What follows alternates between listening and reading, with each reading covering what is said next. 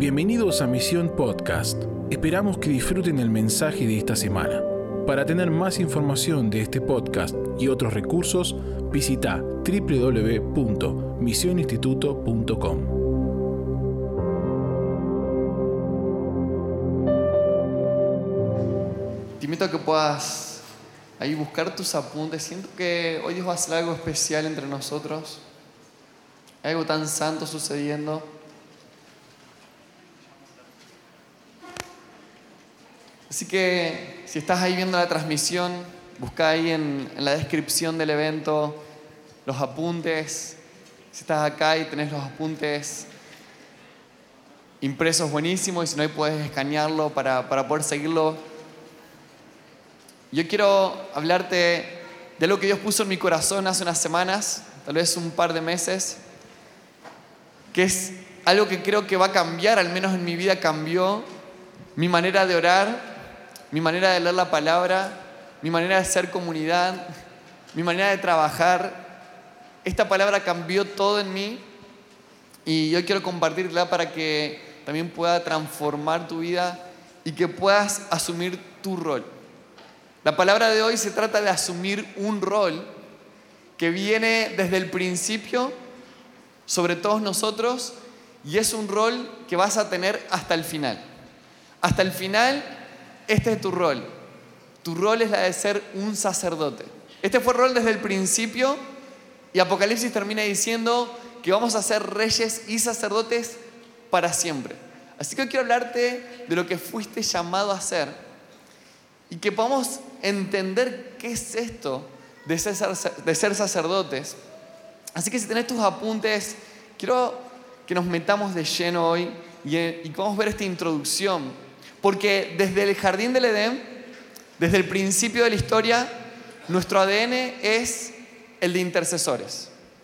Desde el principio, escucha esto, Dios quería que la tierra fuera sojuzgada y llena de su presencia, por lo que le dio a Adán y Eva la tarea de expandir el jardín. Dios fácilmente, fácilmente podría haber expandido el jardín por sí mismo, pero lo comisionó, los comisionó a Adán y Eva para que fueran sus representantes, sus intercesores y extendieran los límites del jardín en su nombre. Por eso el llamado intercesor original de la humanidad fue representar a Dios ante la creación y llevar a la creación al conocimiento de Dios. Este es nuestro rol desde el principio. Ser sacerdotes que tienen dos funciones. Caminar con Dios, estar delante de Él, pero también representarlo delante de su creación. Y a la vez representar la creación delante de Dios. Un intercesor es alguien que está entre, alguien que va a derramar su vida en esta brecha para conectar a Dios con las personas, pero también para derramar su vida delante de Dios. Sacerdocio, si pudiéramos resumirlo en una palabra, es acceso. Sacerdocio se basa en que tenemos acceso a la presencia de Dios para estar delante de Él, pero también Él nos comisiona para representarlo delante de otros. Naciste para esto, naciste para ser un sacerdote. Y ahí en la letra B tienen esto. Así, desde el principio, durante toda la historia, siempre, escucha esto, siempre que Dios estaba listo para ejecutar sus planes o enviar un juicio, escucha, siempre, cada vez que Dios estaba por hacer algo en la tierra, venía un intercesor, venía a un amigo suyo y le hablaba acerca de lo que estaba por hacer. Cada vez que Dios estaba por hacer algo en la historia y sigue siendo el mismo Dios, Él dice, yo puedo hacer esto solo, pero no lo voy a hacer solo. Me voy a buscar a alguien a quien contarle lo que estoy por hacer para que entre en este lugar, se ponga delante mío y sea mi representante en lo que yo estoy por hacer.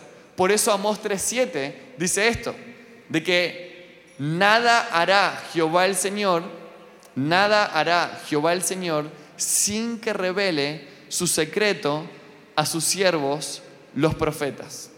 Nada. Cada vez que Dios está por hacer algo, viene a un siervo suyo y le cuenta lo que está por hacer, no para llenarlo de información, sino para que tome su rol de sacerdote, de intercesor, y haga esta doble función, de estar delante de Él y también representarlo ante la creación. Por eso en letra C dice esto, esta revelación de lo que Dios estaba por hacer provocaba que el intercesor hiciera dos cosas. Y siguen siendo las dos cosas que tenemos que hacer hoy nosotros cada vez que Dios nos dice de antemano lo que tenemos que hacer.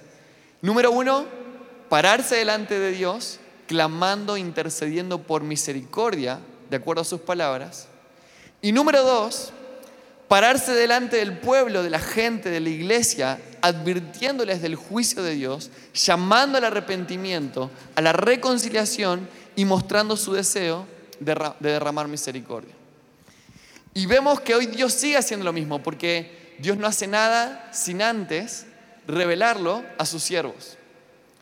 Y que nuestra Biblia haya 150 capítulos exclusivamente hablando de todo lo que va a suceder antes de que Él regrese, es Dios diciéndonos, yo no hago nada sin antes revelarlo a mis siervos los profetas. Que en nuestra Biblia haya tanta información sobre lo que Él está por hacer, es Dios diciéndoles, yo los estoy invitando a que hagan estas dos cosas. Quiero que tomen este, estos 150 capítulos y vengan delante mío y entren en una conversación. Quiero que clamen por misericordia. Quiero que clamen por obreros. Quiero que clamen por las naciones pero que también luego agarren esa conversación y metan a otros en esta conversación y clamen por el evangelio del arrepentimiento y llamen a la gente a arrepentirse porque el reino de los cielos está cerca. Cuando Dios te muestra lo que está por hacer, es para que hagas estas dos cosas. Te muestra y te dice, quiero que conversemos de esto. Esto es una invitación a que te quedes conversando, que agarres estos capítulos y que empiecen a ser tu fuente de conversación con el Señor. A veces no sabemos sobre qué orar y dice, te di un manual de intercesión con el cual quiero que entres y quiero que converses conmigo sobre estas cosas. Ahora vamos a ver que cada vez que Dios estaba por hacer algo, le contaba a Abraham, a Moisés, a Noé lo que estaba por hacer, y ellos entraban en una conversación sobre eso que él estaba por hacer. Eso es lo que Dios quería, vengan, conversen conmigo sobre esto que quiero hacer, pero ahora también vayan y adviértanles a la gente que se arrepientan porque eso está por venir. Estas son las dos dinámicas que tenemos que hacer. El plan nos es revelado para que muramos a nuestra vida y ahora nos derramemos como intercesores en este lugar. Y quiero decirte algo, no es viable volverte un colaborador del plan de Dios, no es viable entender que Él está diciendo lo que está por hacer antes de que suceda y seguir viviendo tu vida. Él dice, ¿quieren ser mis colaboradores? ¿Quieren ser mis seguidores? Tienen que negarse a vivir su vida y ahora tienen que vivir la mía. Por eso Pablo decía, ya no vivo yo, sino que vive Cristo en mí. Ahora yo ya moría mis sueños. Yo quiero decirte que Dios está invitando a que mueras a tus sueños, a que sacrifiques todo eso que anhelás para hacerte algo, parte de algo muchísimo mayor. Dice, yo quiero contarte cómo se desenlaza la historia antes de que suceda pero no para que tengas información, es para invitarte a que tomes este plan y converses conmigo. Quiero que me hagas preguntas sobre lo que voy a hacer. Quiero que me preguntes cuál es tu rol en todo esto. Y una vez que escuches mis palabras, vayas ahora y anuncies el Evangelio del Reino, porque yo no voy a volver hasta que todo lo que yo te mostré, todas las naciones lo escuchen. Por eso vemos que Dios está por hacer algo en la tierra y dice, me voy a buscar un, me voy a buscar un amigo. Y va y lo busca Noé. Dice, Noé, quiero que sepas lo que estoy por hacer. Y Noé hace este doble rol. Dice que era un, hombre que caminaba con Dios, que conversaba. 120 años caminando con Dios.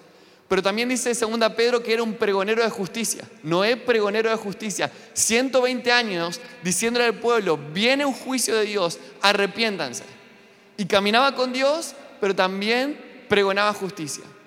Dios está por hacer algo en Sodoma y Gomorra y capítulo 18 de Génesis registra estas palabras.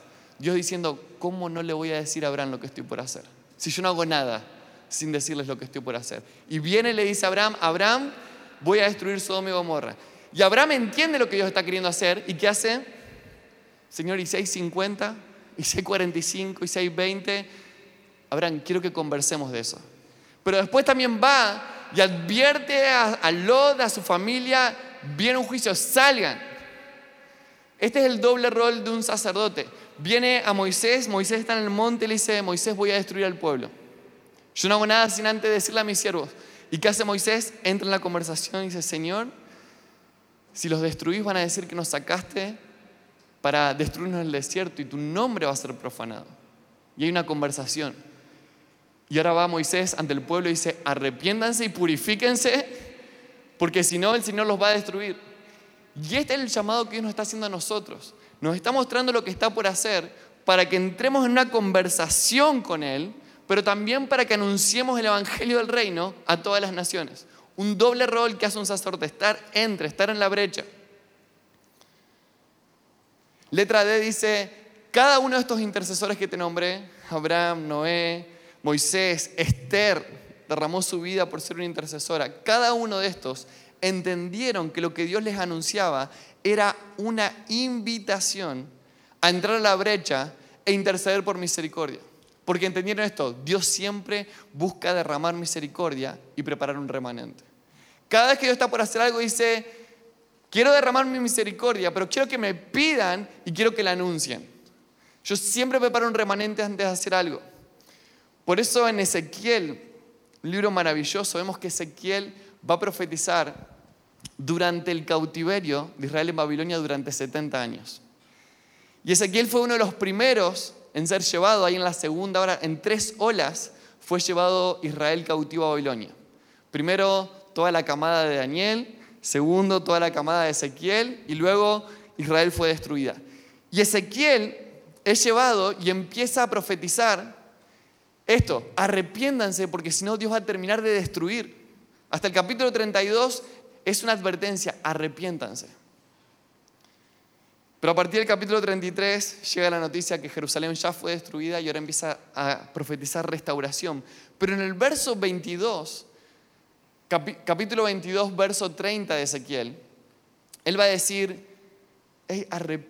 Si ustedes hubieran entrado en el, hubieran escuchado a Isaías, si hubieran escuchado a Joel, a todos los que antes de que venga el cautiverio los estaban invitando a ustedes a entrar en una conversación con Dios y a derramarse ante el pueblo clamando por misericordia, Dios hubiera hecho algo.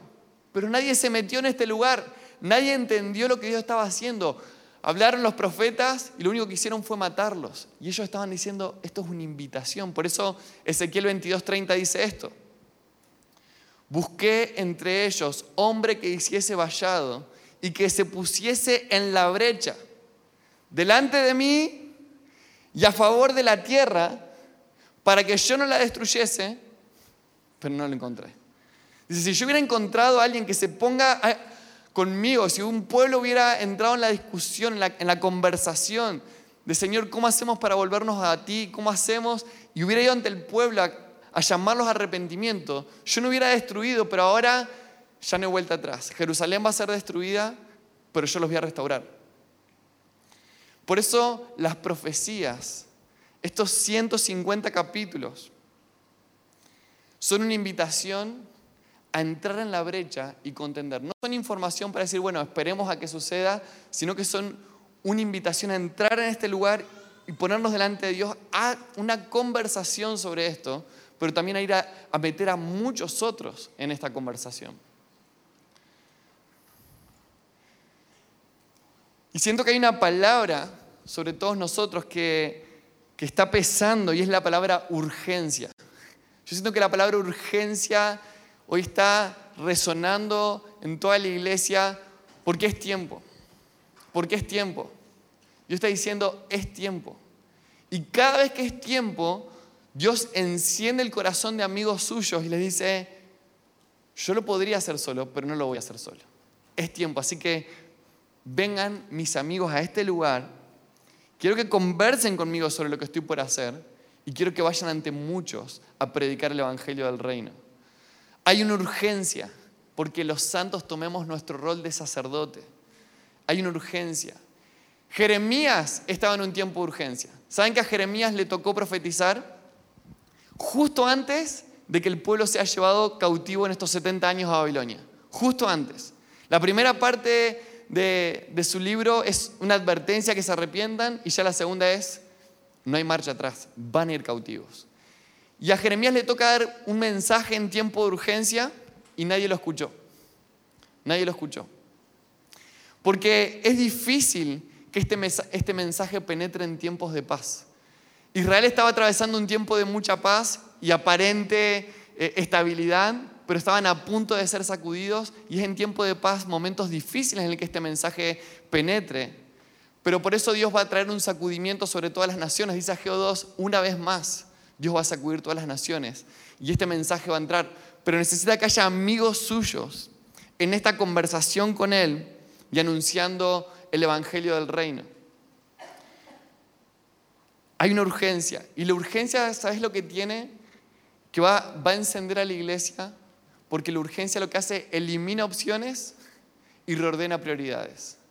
La urgencia siempre, cada vez que estamos en un momento de urgencia, no sé si te pasó de estar en una urgencia de estas que tenés que salir al hospital. Claro, las urgencias eliminan opciones y reordenan tus prioridades. La iglesia de Medio Oriente en este momento está en una urgencia de persecución y eso hace más fácil la tarea, porque muchas opciones son eliminadas y tus prioridades son reordenadas. Y siento cada vez que leo estos 150 capítulos que hay, hay una narrativa que nos invita a vivir con una santa urgencia. No es una urgencia de, andar frenéticos, sino eh, ni con ansiedad, sino que es una urgencia de ser llenos del Espíritu Santo para ser conscientes del tiempo que estamos viviendo. Y ustedes, yo les dejé ahí un montón de versículos de Apocalipsis en cómo la narrativa es esta. Vengo pronto, vengo en breve, las cosas que sucederán pronto. Un llamado a vivir con una urgencia como si fuera nuestra generación la que va a ver a Jesús volver. Toda la narrativa apunta a que cada generación viva como si la suya fuera en la que Jesús va a volver. Así vivieron los discípulos. Así, así vivió Pablo. Pablo decía, los que hayamos quedado hasta la venida. Pero ahora nosotros tenemos el escenario armado como nunca en la historia. Claro, los discípulos vivían así porque tenían el, el escenario armado. Israel estaba en su territorio, había un templo funcionando, había sacrificios en el templo, había persecución como decía que iba a haber en los últimos tiempos, pero en el 70 después de Cristo, escucha esto, en el 70 después de Cristo el escenario se desarmó. Y por 1900 años, por 1900 años no hubo escenario. No había un Israel en su tierra, no había una Jerusalén como centro político y religioso de Israel, no había un templo.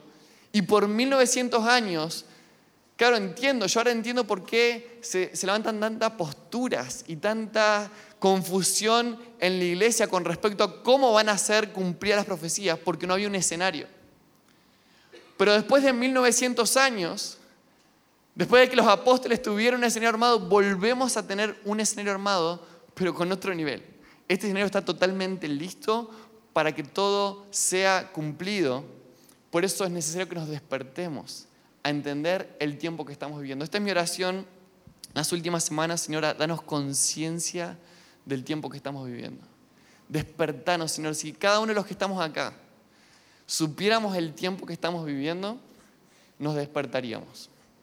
Yo te aseguro que si supieras que todas las cosas que están profetizadas en estos 150 capítulos están a la vuelta de la esquina, a punto de suceder y que ni siquiera vamos a tener que tal vez esperar a otra generación para ver su cumplimiento, sino que la vamos a ver con nuestros propios ojos, nos despertaríamos. Por esto esta era la oración de, de, Romanos 13, 11. Pablo oraba esto. Quiero leértelo ahí, Romanos 13, 11 y 12.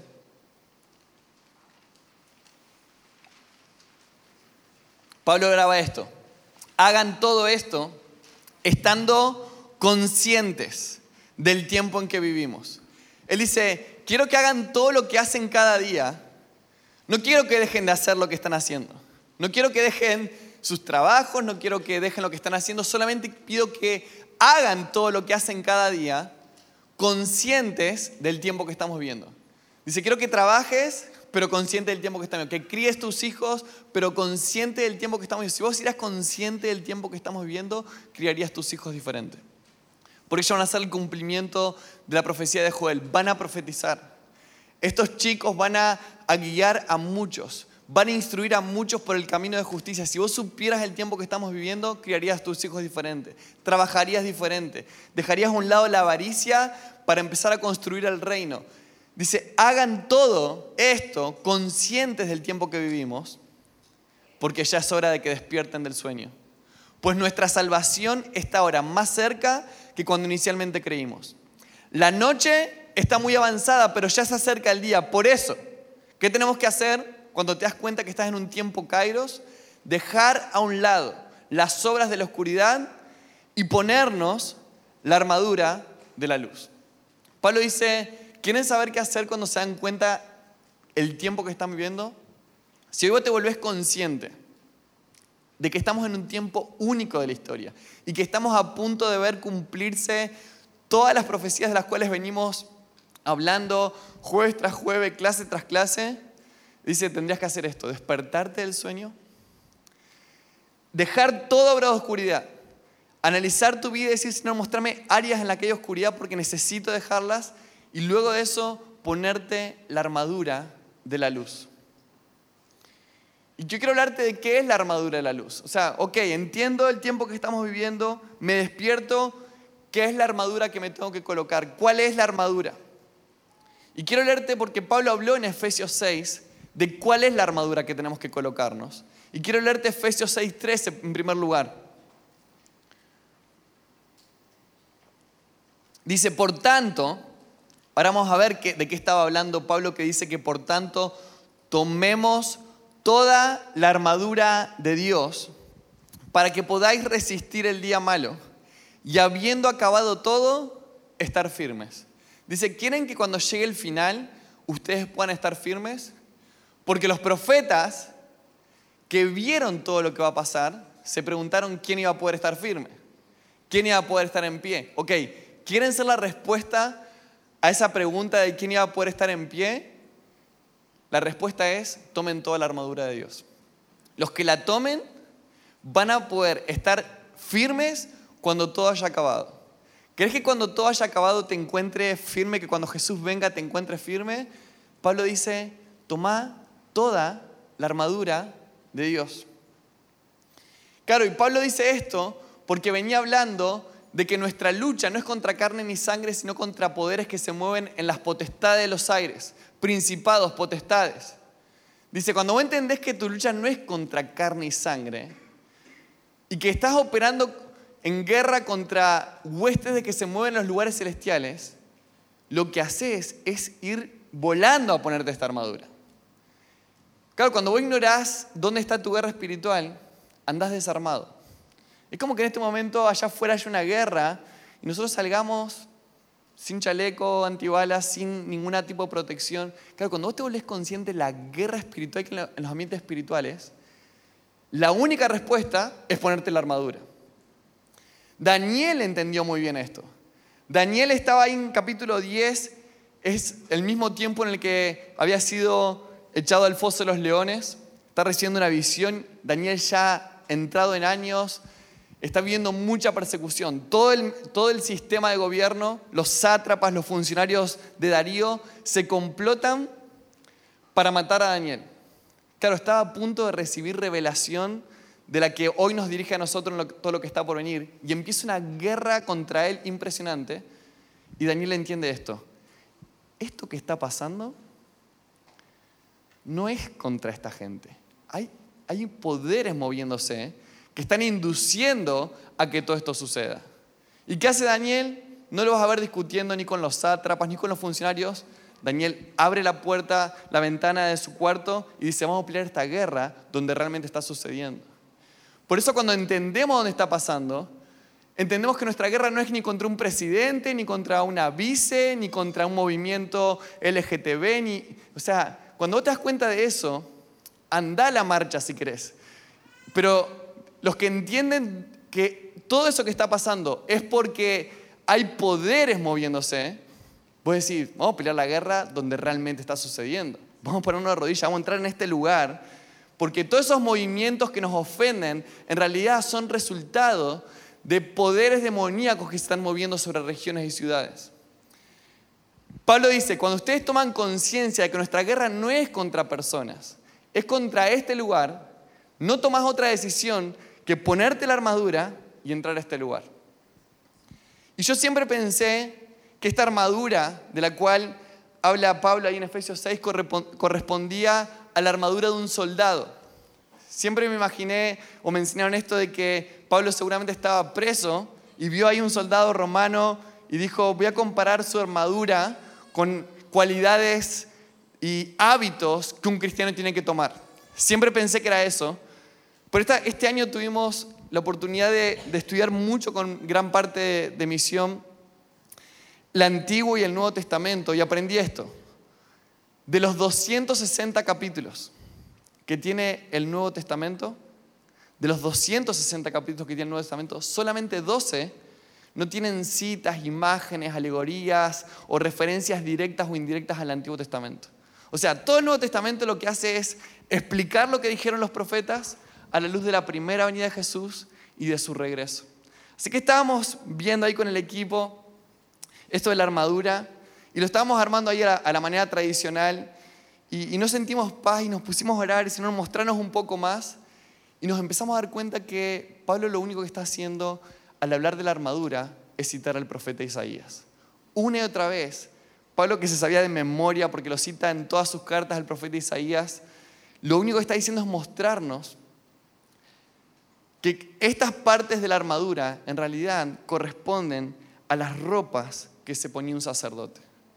Cada una de las, de las, cosas que va a decir que componen la armadura corresponden a vestimentas de un sacerdote. Es probable, porque Pablo escribió Efesios preso, que haya visto a un soldado romano y diga, me encanta la armadura de este hombre, pero nosotros tenemos una armadura mucho mejor. Me encanta tu armadura, pero la armadura que nosotros tenemos, nuestra guerra no es con ejército, ni con espada. Nuestra, nuestra guerra es vestidos de sacerdotes, llenos del Espíritu. Por eso, quiero decirte algo, cuando Jesús venga a destruir a sus enemigos en la guerra más grande de toda la historia, no viene vestido de soldado. ¿Sabes de qué viene vestido? De sacerdote.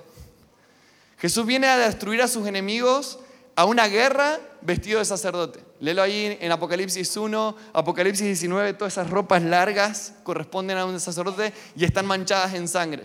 Por eso, si nuestro sumo sacerdote se viste así para pelear sus batallas, nosotros nos vestimos de sacerdote para pelear las nuestras. Y quiero mostrarte básicamente algunas, pero la primera arma de la cual habla Pablo es ceñido vuestros lomos con la verdad. Ceñido vuestros lomos con el cinto. Era el cinto que un sacerdote se ponía para ajustar sus ropas y, andar con, con libertad. Y miren lo que dice Isaías 11:5. Este es el pasaje que está citando Pablo. Isaías 11, te cuento el contexto. Jesús en el milenio juzgando con justicia a los pobres, restaurando al remanente de Israel y trayendo un nuevo orden en la creación, para que el lobo juegue con el cordero, para que el niño meta la mano en la, cueva de la culebra y no le pase nada. En ese contexto lo va a describir a este hombre, a Jesucristo. Dice 11.5, y será la justicia cinto de sus lomos y la fidelidad ceñidor de su cintura. Segunda parte, la cual va a hablar Pablo, es la coraza de justicia, la coraza o el pectoral de justicia. Y en Isaías 59, 17, Isaías está describiendo el pecado de Israel y que no encontró nadie que se meta en este lugar. Dice, pero mi brazo, mi brazo me va a sostener hasta el final y lo describe como está vestido. Isaías 59, 17 pues de justicia se vistió como de una coraza. Puedes ver, Pablo no está hablando de, la vestimenta de un soldado, está hablando de, las ropas de ese hombre que dice, mírenlo y vístanse como él para pelear esta guerra. Tercero, habla del yelmo de la salvación o turbante, que era esto que se ponía en la cabeza del sacerdote, esta mitra. Miren este mismo versículo 59, 17, cómo sigue diciendo. Va a seguir diciendo, tomó ropas de venganza por vestidura y se cubrió de celo como de manto. Antes dijo, con yelmo de salvación en su cabeza. Dice, este hombre tiene un yelmo de salvación en su cabeza. En la época que Isaías escribió esto, no había soldados romanos. Está hablando de la vestidura de un sacerdote. El cuarto, calzado de la paz, calzados con el apresto de la paz. Y saben que un sacerdote ministraba en el templo descalzo, porque era un lugar santo, pero cuando salía a dar las buenas nuevas al pueblo, ¿se acuerdan? Rol de sacerdote, estar delante de Dios, estaba descalzo. Pero cuando iba ante el pueblo, se calzaba para ir a dar las buenas nuevas. ¿Y qué está citando Isaías? Isaías 52. Hermosos son los pies de los que anuncian la paz. Y así vos puedes seguir hasta el final viendo cómo Pablo nos muestra que esta guerra, cuando vos te das cuenta que lo que está pasando en tu familia, cuando vos te das cuenta que lo que está pasando en tu nación, hoy en Argentina es un día de mucho movimiento político, cuando te das cuenta que todo ese movimiento que ha ocurrido hoy en este día es producto de que no es contra esas personas, hay cristianos que se ponen a, discutir de política como si se tratara de personas y no entienden que eso corresponde a movimientos espirituales, potestades que se están moviendo sobre regiones. Y en vez de discutir, el llamado es, entren en este lugar, conversen conmigo sobre lo que está pasando y vayan a anunciar el Evangelio del Reino. Y Pablo va a terminar ahí en el último punto de esa sección, verso 18, diciendo, pónganse todas estas vestiduras, orando en todo tiempo y velando. ¿Cómo hay que ponerse esta vestidura? Entrando en este lugar, orando en todo tiempo y velando. Y saben que esta palabra velar es una de las exhortaciones que más se repite en el Nuevo Testamento a la hablar de los últimos tiempos. Más de 50 veces, cada vez que Jesús va a hablar de los últimos tiempos, que los apóstoles van a hablar de los últimos tiempos, va a decir, velen. ¿Y qué es velar? Estar despiertos en el tiempo destinado a dormir. Dice, cuando todo el mundo esté adormecido, como en los días de Noé. Así dijo Jesús, va a ser como en los días de Noé. La gente va a estar dormida, la gente va a estar bebiendo, comiendo, dándose casamiento y están a punto de experimentar un tiempo sin presente. Y así como le conté a Noé lo que estaba por hacer, yo le cuento a ustedes para que entren en este lugar, conversen conmigo y sean pregoneros de justicia. Y velen. Todos están durmiendo, pero ustedes velen. Por eso Quiero leerte ahí 1 Tesalonicenses 5, verso 1 y 2 y el 6. Dice, pero acerca de los tiempos y de las ocasiones, no tenéis necesidad, hermanos, de que yo os escriba. Porque vosotros sabéis perfectamente que el día del Señor vendrá así como el ladrón en la noche. Verso 6. Por tanto, no durmamos como los demás, sino velemos y seamos sobrios. Y yo te dejé ahí un poco una explicación, estuve estudiando un poco, investigando bastante, de dónde viene esta imagen que Jesús habló una y otra vez y los apóstoles también, de que su venida para los que no estén preparados va a ser como un ladrón en la noche. Va a decir, para los que estén preparados, ustedes no están en oscuridad para que los sorprenda como un ladrón. Ustedes van a recibir un esposo. Pero una y otra vez, cada vez que habló de no estar velando, de no estar despiertos, habló de esta imagen del ladrón en la noche. Y me puse a investigar un poco y en, la tradición judía, en la tradición escrita judía hay varios escritos como el Talmud y la Mishnah, y la Mishnah registra algo de dónde viene esta imagen del ladrón en la noche. Y yo te lo dejé escrito ahí, pero te lo quiero contar. Lo que, lo que pasaba es que en el templo no se podía apagar el fuego, ni de día ni de noche. No se podía apagar, no se podía apagar el fuego. Y es por eso que el capitán de la guardia del templo o el sumo sacerdote hacían visitas sorpresas a los sacerdotes para verificar que estos no estén dormidos y que el altar siga encendido el fuego. Ahora, ¿qué pasaba si en una de estas visitas sorpresas el sacerdote o el capitán de la guardia del templo venían y hallaban al sacerdote de turno durmiendo, lo que hacían era que tomaban una brasa del altar, la ponían sobre sus vestidos y sus vestidos se encendían en fuego. Y este tenía que quitarse las vestimentas e ir a su casa desnudo y avergonzado. Y quiero que recuerdes estas dos palabras, vergüenza y desnudez. Porque Jesús una y otra vez va a, va, a usar este recurso de, de las ropas, la desnudez y la vergüenza por no haber velado. Miren lo que dice Apocalipsis, capítulo 16, verso 15. Entonces recordad esto, si el sacerdote se dormía, el capitán de la guardia o el sumo sacerdote ponían una brasa en su ropa, se prendía fuego y se la quitaban y volvían a sus casas desnudos y avergonzados. Y mira lo que dice Apocalipsis 16:15. He aquí, yo vengo como ladrón, bienaventurado el que vela y guarda sus ropas para que no ande desnudo y vean su vergüenza. ¿Qué está diciendo Jesús en el contexto de las copas de la ira? Ya el juicio final, él detiene todo y dice, a la luz de que yo vengo, para los que no están preparados va a ser una sorpresa como la que experimentaban los sacerdotes que se quedan dormidos. Por eso el llamado es a cuidar sus ropas. ¿Qué es cuidar tus ropas? Cuidar tu acceso a este lugar. Cuando vos no cuidas tu acceso a este lugar, descuidas tu comunión con Dios y tu, y tu propósito, y eso te pone en un lugar en el que cuando Él venga, en vez de recibir un esposo, vas a ser sorprendido como un ladrón. Por eso la Biblia habla de tanto, tanto de muchas personas que van a perder su fe en los últimos tiempos.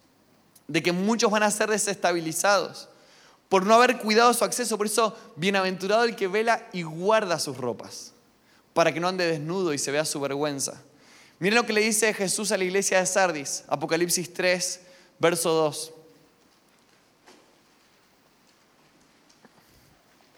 Dice, sé vigilante Sé que en argentino no es muy bueno eso, ser vigilante, pero este, esto es esto de velar.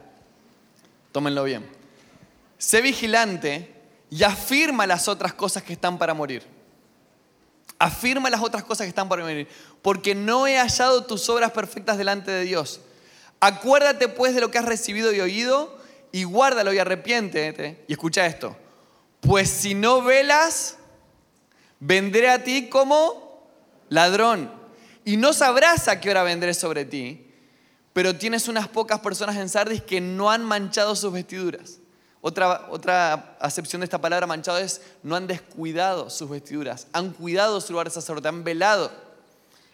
Y andarán conmigo en vestiduras blancas, sacerdotes, porque son dignas. El que venciere será vestido de vestiduras blancas, y no borraré su nombre del libro de la vida y confesaré su nombre delante de mi Padre y delante de sus ángeles. El que tiene oído, oiga lo que el Espíritu dice a las iglesias. Y mira lo que sigue diciendo verso 18 de este mismo capítulo, ya pero a la iglesia de la Odisea, una iglesia que estaba tibia y no estaba cuidando, no estaba cuidando su acceso, no estaba cuidando su sacerdocio, le dice esto. ¿Qué le aconseja a los que no están cuidando su sacerdocio? No es un mensaje de condenación, es una invitación. Y les dice esto.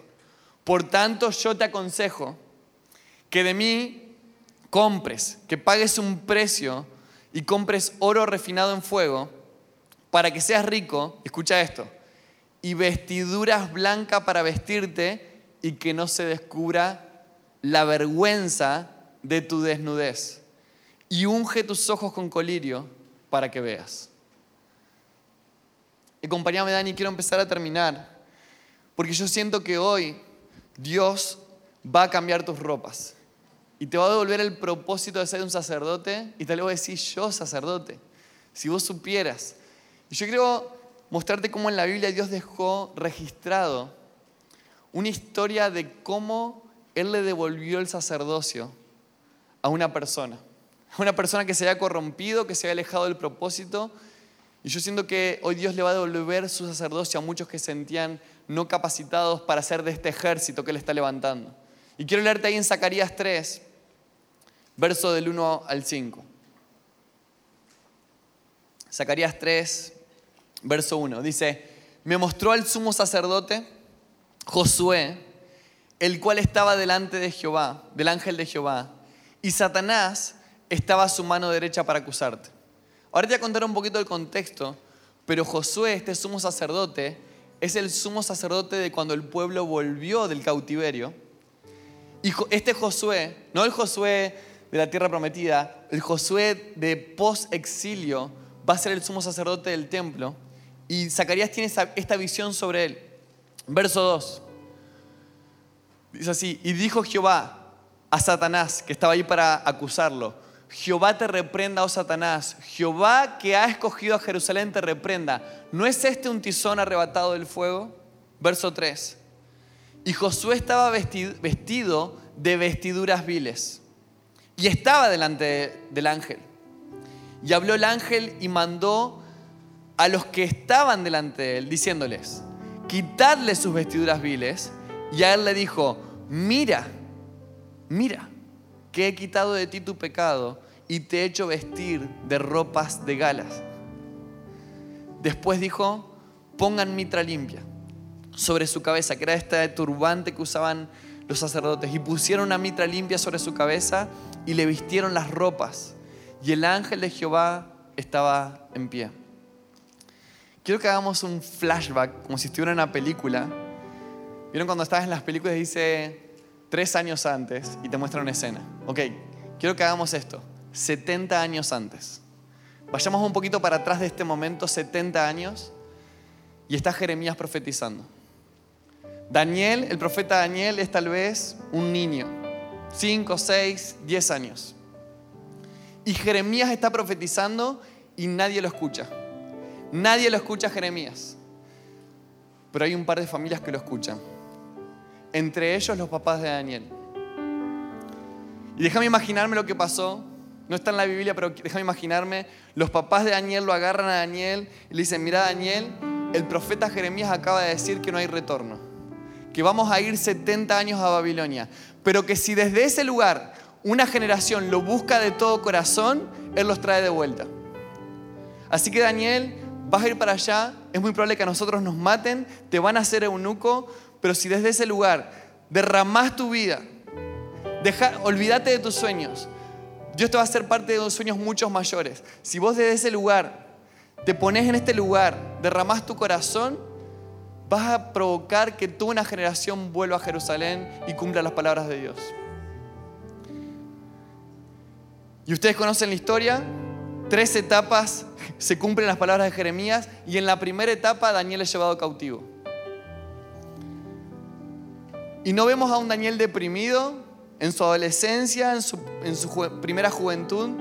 No vemos a un Daniel ahí quejándose de lo que le está pasando, sino que vemos a un Daniel sobrio, preparado por sus padres seguramente y parado sobre lo que Dios dijo a través del profeta Jeremías, viviendo una vida consagrada y buscando a Dios de todo corazón. Y ahora volvemos. 70 años después, lo encontramos a Daniel ya viejito recordando las palabras de Jeremías y diciendo, Dios dijo que eran 70 años. Es tiempo. Es tiempo. ¿Y qué hace Daniel? No se cruza de brazos a esperar, entiende que las palabras de Dios son una invitación a entrar a este lugar y entrar en una conversación con Dios, pero también ir al pueblo a prepararlo. Y Daniel entra en este lugar y empieza a interceder y, se pone a todo el pueblo al hombro espiritualmente, empieza a clamar por el pecado de su pueblo y no lo vemos con amargura, no lo vemos con resentimiento, le tocó ser eunuco, le tocó ser educado por una cultura satánica, pagana, pero vemos a un Daniel lleno de fe y su intercesión empieza a provocar cosas de locos. Si nosotros viéramos lo que nuestra intercesión provoca, ¿qué va a hacer Daniel con su intercesión? Mueve los ambientes espirituales, libera que una profecía impresionante que hoy disfrutamos nosotros llegue.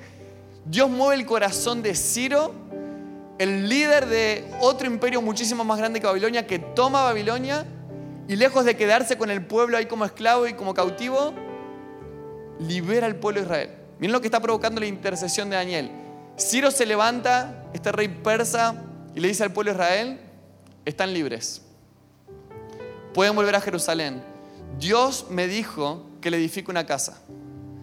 Y no solamente eso, levanta una ofrenda, les da recursos, les da un ejército que los acompañe de camino a Jerusalén y les da cartas de para que atraviesen las ciudades de su imperio. Un millón de judíos celebra, pero solo 50.000 responden. Solo 50.000, el 5% responde. Y este Zorobabel y Josué, que acabamos de leer, Zorobabel y Josué se cargan a estos 50 mil y cinco meses de camino van hacia Jerusalén. Zorobabel va a ser el gobernador y Josué el sumo sacerdote. Llegan, van marchando, se encuentran con, me imagino los jóvenes, porque piensan, 70 años estuvieron. La mayoría de estos 50 mil nacieron en Babilonia. 70 años, así que la mayoría de este grupo nació en Babilonia. Pero también hay unos viejitos en medio de este grupo, Esdras nos los muestra, que llegaron a ver Jerusalén en todo su esplendor. Y ahí van estos 50 mil y llegan a Jerusalén. Me imagino los jóvenes pensando ver la gloria de Jerusalén, pero ven solamente ruinas, humo, cenizas y samaritanos viviendo en ese pueblo. Enemigos. Pero llegan y a duras penas logran poner las bases del templo, porque Dios le dijo a través del cielo que vayan a construir el templo. Así que ponen las bases del templo y los jóvenes que habían escuchado de los abuelos la gloria del templo Salomón se ponen como locos. Dice que empiezan a cantar de júbilo, es de las tres, porque para siempre su misericordia empezaron a cantar y a gritar 50.000 en un estadio lleno. Pero dice que al mismo tiempo se escuchaban gritos de lamento. Y dice las 3.11 que no se podía ni siquiera distinguir el grito de júbilo de los, de, las, de los llantos de estos viejos. Claro, estos viejos habían visto el templo de Salomón y dicen, decían los pibes, si ustedes vieran lo que era la gloria del templo de Salomón, esto es una posibilidad lo que acabamos de construir. Y ahí están desanimados, gritando, solo ponen los cimientos, pero por el desánimo y por los enemigos que los, los amedrentaban y los intimidaban, dos años y medio después abandonan la obra. Y dejan de construir y con la plata, con el dinero que les había dado Ciro, se empiezan a edificar sus casas. Zorobabel y Josué la cabeza. Estos dos se corrompen junto con el pueblo.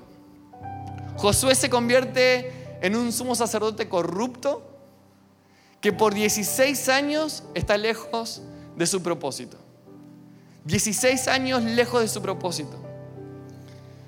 Defraudando a Ciro, que movió todo el imperio para esto. Y estos líderes empiezan a usar estos recursos para su propio beneficio. Yo pregunto si alguna vez te sentiste así.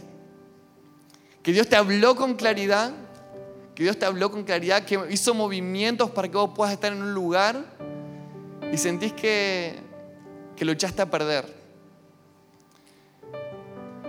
Que estás lejos del propósito. Y tal vez querías volver, pero, pero no podías por la crítica, porque caíste, por la acusación, porque vamos a ver que Zacarías ahí se va a ver cómo Satanás lo acusaba a Josué. Y tal vez la acusación no te dejaba volver, la angustia, pero en esta historia vamos a ver que Dios se levanta y dice, yo no soy así. No los voy a dejar Zorobabel y Josué. No los voy a dejar. Y vamos a ver un Dios de misericordia que dice, me importa el templo, me importa la casa de oración, pero me importa en el corazón de Josué y de Zorobabel. Porque estos dos me creyeron. Dice, un millón habían quedado en libertad y solo 50 mil eligieron volver y estos dos me creyeron. Yo creo en ellos. Hace 16 años están corrompidos, pero yo voy a volver por ellos.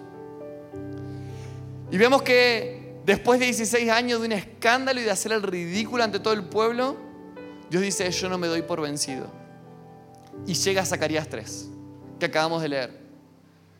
Y yo creo que esto nos va a sanar tanto. Yo creo que esto nos va a sanar tanto porque todos nos salimos del propósito. Todos todo el tiempo nos salimos del propósito. Todos somos Josué y Zorobabel. Pero yo creo que hoy es un día para graduarnos de esta idea de que el, el reino de los cielos solamente se construye con gente perfecta. Y esto no es una licencia para pecar. El, pecado tiene consecuencias, pero quiero decirte que su sangre cuando te arrepentís es muchísima más poderosa para, para restituir y para cambiar tus ropas. 16 años de corrupción no pudieron sacar a Josué del partido y no van a sacarte a vos si te arrepentís y te volvés de todo corazón. ¿Y qué hace Dios? Despierta el corazón de dos hombres, un anciano y un joven Porque estas eran las dos generaciones que estaban ahí litigando en Jerusalén. Y levanta un anciano como Ageo y levanta un joven como Zacarías y les va a decir, vamos a profetizar sobre estos dos, sobre Zorobabel y sobre Josué, porque mi templo necesita ser reconstruido. Desde este lugar pronto van a entrar las Anas, van a entrar los Simeones, porque ellos van a agarrar estas palabras, van a entrar en este lugar, van a conversar conmigo y van a ir ante el pueblo a decirles que es tiempo. Ana y Simeón en este mismo templo se van a dar cuenta que es tiempo. Y van a entrar delante de mí y van a decir, Señor, no vamos a salir de este lugar hasta que vengas, porque dijiste que es tiempo. Y yo quiero profetizar que hay gente que está dando cuenta en este lugar de que es tiempo. Y va a entrar en este lugar y va a decir, Señor, yo no salgo de acá hasta verte y no me voy a morir sin ver al Hijo del Hombre regresar en las nubes. ¿Y qué hace Dios? Lo despierta a este Ageo y Zacarías. Y les va a decir, vamos a decirle quiénes son, porque ellos no saben quiénes son. Si ellos supieran quiénes son, estarían en su propósito, pero no saben quiénes son. Creen que 16 años de fracaso y corrupción los sacaron de su destino, los descalifican para hacer lo que yo los llamé a hacer, pero yo creo en ellos, dice el Señor. Yo creo en ellos. Ellos creyeron en mí y se fueron de Babilonia, dejaron su comodidad y me, y me siguieron. Y en mis libros todavía la identidad de Josué figura, sumo sacerdote de mi pueblo. Hace 16 años está lejos, pero en mis libros todavía su identidad figura como sumo sacerdote. Así que Dios lo llama a Zacarías, le dice Zacarías, vamos a restituir a Josué. Y me imagino a Zacarías diciendo, a Josué, ese corrupto, ese que cayó. O imagínate a ese, a ese ministro que cayó y que lo liquidaron. Algo así estaba pasando. Me imagino a Zacarías diciendo, no me vas a mandar a dar una palabra a Josué si me ven con él, qué vergüenza. Tranquilo Josué, tranquilo Zacarías, yo los voy a restituir y te quiero decir algo, ellos son solamente simbólicos, son varones simbólicos de lo que yo voy a hacer en los últimos tiempos con una generación que cree que está perdida, pero yo le voy a usar para que me hagan un lugar de reposo y que entre en este lugar y yo voy a volver por esa generación. Y es acá donde Zacarías relata la visión que vimos recién. Y Zacarías tiene acceso por un momento a ver el tormento por el que estaba pasando Josué. 16 años de ver a Satanás picándole la cabeza, acusándolo. Pero me encanta que dice que en medio de esa acusación, Josué todavía estaba delante del ángel de Jehová. Aún en medio de su corrupción, Josué no sabe, pero está delante del Señor. Y yo quiero decirte algo, en medio de estar lejos de tu propósito, cada vez que cerras los ojos, todavía tenés acceso. Todavía estás delante del ángel de Jehová. Y yo me lo imagino a Satanás, día y noche. Dice que día y noche lo acusaba. Y yo me lo imagino, no está en la Biblia, pero déjame imaginarte su acusación. Josué, sos un corrupto. Dios movió a Ciro. Desperdiciaste la plata que Dios movió a través de Ciro. Desperdiciaste la generación de Daniel que derramaron su vida, fueron eunucos en Babilonia. Desperdiciaste una generación, Josué, descalificado. Vergüenza, Josué. Vergüenza debería darte lo que desperdiciaste. Yo sentía esta palabra sobre muchos chicos del internado, sobre chicos que están acá estudiando en misión, que sus padres hicieron un gran esfuerzo económico para que estén acá, gente de su iglesia orando y aportando y que sintieron que desperdiciaron el año. Y ahí está Satanás acusando. Pero espera porque ahora vamos a ver lo que Dios está haciendo en este momento por vos. Dios me mostraba madres y padres que tienen hijos descarriados, que se, alejaron de la fe y que Satanás está diciéndoles, mira lo que hiciste. Te encargué este hijo y mira tu crianza, a dónde lo llevó. Menospreciaste lo que te di, descalificado. Siento que Satanás está sobre muchos diciendo mucho misión, mucho Betania, muchos últimos tiempos, pero mira lo que mirás. Y ahí está, día y noche, día y noche. Y decime, ¿alguna vez te sentiste así que desperdiciaste un momento Kairos? Que Dios movió un montón de cosas y la desperdiciaste. Y en medio de esa acusación, Jesús se levanta como nuestro abogado y le dice a Satanás, Satanás, que el juez y Padre de todos te reprenda. Dice, le va a decir a Satanás, el Dios que eligió a Jerusalén, el Dios que eligió a Jerusalén, por más que ahora la vez toda destruida Jerusalén y que mil veces ya fue destruida y va a ser mil veces más destruida, un día va a ser restaurada a lo sumo y el rey va a vivir a ella. Bueno, el mismo que eligió a Jerusalén es el que eligió a Josué y lo va a restaurar. Yo quiero decirte algo, ese mismo abogado hoy está peleando por tu rol. Y está diciendo, Jehová te reprenda, Satanás. El que eligió Jerusalén fue el que lo eligió a él, el que lo eligió a ella. Yo lo elegí. El que movió todo eso va a volver a mover todo para que sus vestiduras sean repuestas y tome su rol de nuevo. Y le dice esto. Zacarías le dice a través del Señor a Josué, mira tus ropas, mírate, yo te las cambié, pero mira, necesito que veas tu, nueva identidad, mira. Y pone una mitra limpia, una nueva mentalidad, porque sabe que la condenación la condenación es uno de los mayores obstáculos para que tomemos nuestro rol de sacerdotes. Por eso siento que hay una urgencia en esta noche, porque un ejército de sacerdotes, conscientes del tiempo que estamos viviendo, se levante, se vista de la armadura de la luz, para en sociedad con Dios entrar en este lugar y traer al cumplimiento todas las profecías bíblicas. No estás descalificado. Si hoy te arrepentís, te volvés al Señor de todo tu corazón, su sangre limpia tus ropas y te traen de vuelta. Hoy, hoy es el día de volver a ser sacerdotes, intercesores, porque es tiempo. Hermano, quiero decirte esto, hermana, es tiempo. Me gustaría poder tener horas para mostrarte que es tiempo, pero créeme, es tiempo. Y cada vez que es tiempo, Dios se busca amigos suyos y les dice, aunque lo puedo hacer solo, no lo voy a hacer solo. Siempre lo hice con amigos, con intercesores, que desde este lugar se volcaron a conversación conmigo y metieron a otros en esta conversación. Anunciaron el Evangelio del Reino para, para que llegue el fin. Si quiero que te puedas poner de pie, que pase el equipo.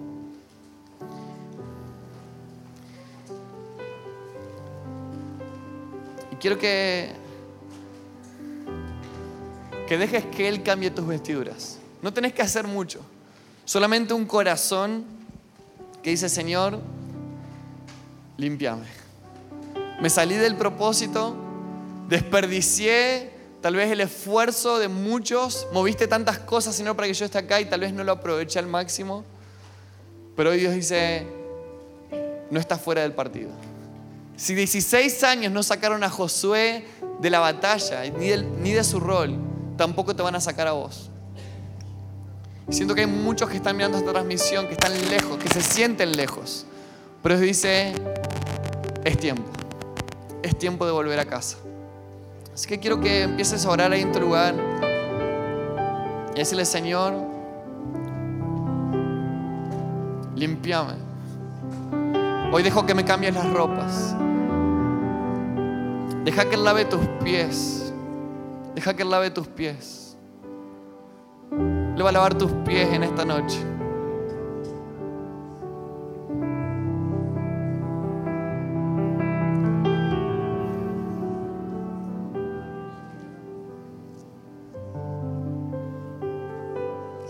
Señor, límpianos. Gracias por escucharnos. Esperamos que este mensaje te bendiga y transforme tu vida para manifestar el reino eterno en las naciones. Te invitamos a suscribirte y compartir este contenido. Para más información visita www.misioninstituto.com.